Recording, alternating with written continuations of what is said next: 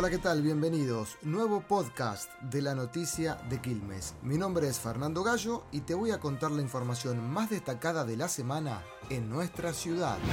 Docentes y mayores de 70 años ya empezaron a ser vacunados en el distrito de Quilmes. La intendenta Mayra Mendoza estuvo presente puntualmente en la escuela 41, en la primaria 41 de Quilmes Oeste, que es uno de los establecimientos educativos en los que se está aplicando la vacuna. Casi al mismo tiempo se inició la vacuna exclusivamente para docentes mayores de 60 años y con edad de riesgo en el gremio docente del SUTEBA. Así lo explicó la titular del gremio docente de Quilmes, Débora Procaccini. Nosotros esperábamos la vacuna a mediados de enero. Mm. Después, eh, cosas ajenas a, todos, se armó la guerra de las vacunas en el mundo y, bueno, de los 5 millones que iban a venir, vino lo que vino. Hasta el momento eh, va a ser muy lenta, uno ve, vemos en todos lados que,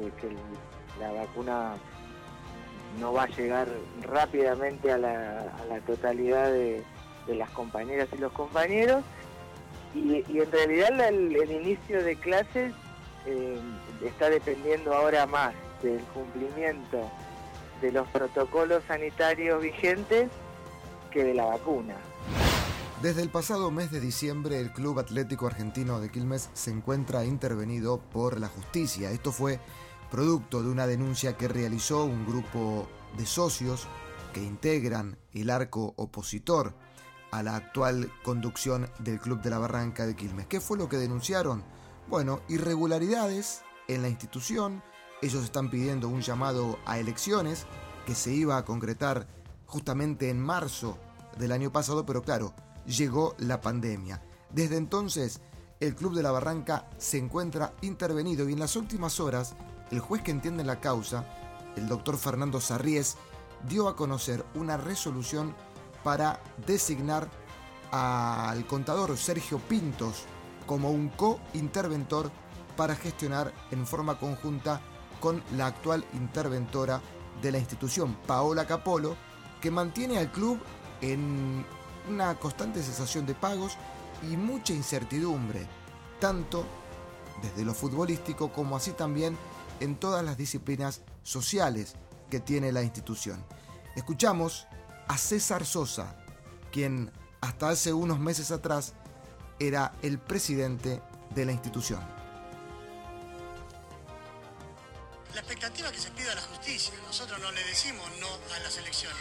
Sí estábamos expectantes con una intervención en la cual iba a ser una auditoría administrativa, el control de socios, pero me parece que se involucrado más político. Hoy el club está cerrado ante una interventora que dice que es la representante legal, que se va a hacer cargo de todo y el plantel pidió hablar y dijo que no puede venir, es muy preocupante todo eso. Y la verdad me imagino un caos, porque vos imaginate que si no se pone de acuerdo con la parte de la vigilancia, que son los chicos que están trabajando, el plantel ya paró, mañana quiere hablar femenino, el fin de semana tiene que pagar el predio de inferiores, juveniles, hoy fue a hacer revisación médica, tiene que empezar un campeonato, no tienen elementos, no tienen un lugar acorde para entrenar. Es muy preocupante porque no creo que una interventora pueda afrontar todo este problema que tiene el. Como dato extra, vale remarcar que hasta que la interventora no haga el análisis necesario mm, dentro de la institución, hay que decir que por primera vez en 15 años el club mantuvo su temporada de pileta cerrada, que está también cerrada la secretaría, que no hay atención al socio ni a proveedores y que al día de hoy no hay acuerdo con el plantel y el cuerpo técnico de fútbol de primera división. Además, claro, de que se suspendieron las actividades en el predio de inferiores por el incumplimiento de pagos. En las últimas horas fueron detenidas cinco personas que se dedicaban a la venta y comercialización de drogas en San Francisco Solano. Puntualmente se habían guarecido dentro de un terreno ocupado por vecinos. Allí construyeron casillas que simulaban ser viviendas, pero se dedicaban a la venta de drogas en la zona. Una investigación que llevó adelante la gente de drogas ilícitas de Quilmes en eh, apoyo también con la Secretaría de Seguridad Local y el Comando de Patrulla de Quilmes, lograron desarticular esta banda y detener a cinco personas que eran los líderes de esta organización. El municipio de Quilmes informó en las últimas horas que clausuró el boliche bailable Punto Límite, ubicado en la avenida Calchaquí, debido a incumplimientos en la hora de apertura y cierre y también llegaron otras irregularidades. De acuerdo con lo informado por las autoridades, además de incumplir con la normativa vigente de cerrar a las 2 de la madrugada de cada fin de semana que abre, las autoridades encontraron, verificaron que el lugar poseía sus extintores de fuego con carga vencida y que la puerta de emergencia se encontraba bloqueada por una persiana.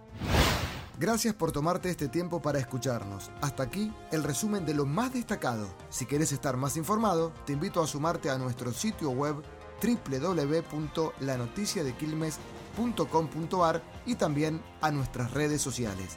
Gracias y hasta cualquier momento. Estás informado.